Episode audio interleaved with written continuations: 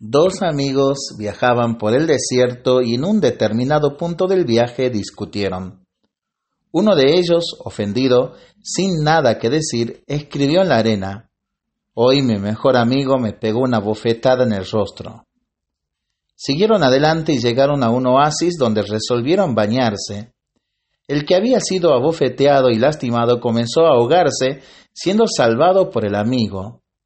Al recuperarse tomó un estilete y escribió en una piedra, Hoy mi mejor amigo me salvó la vida.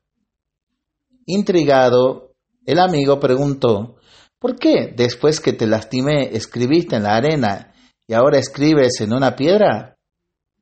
Sonriendo, el otro amigo respondió, Cuando un gran amigo nos ofende, Deberemos escribir en la arena donde el viento del olvido y del perdón se encargan de borrarlo y apagarlo. Por otro lado, cuando nos pase algo grandioso, deberemos grabarlo en la piedra de la memoria del corazón, donde viento ninguno en todo el mundo podrá borrarlo. La moraleja para pensarlo y para rezarlo en familia y entre amigos, ¿no?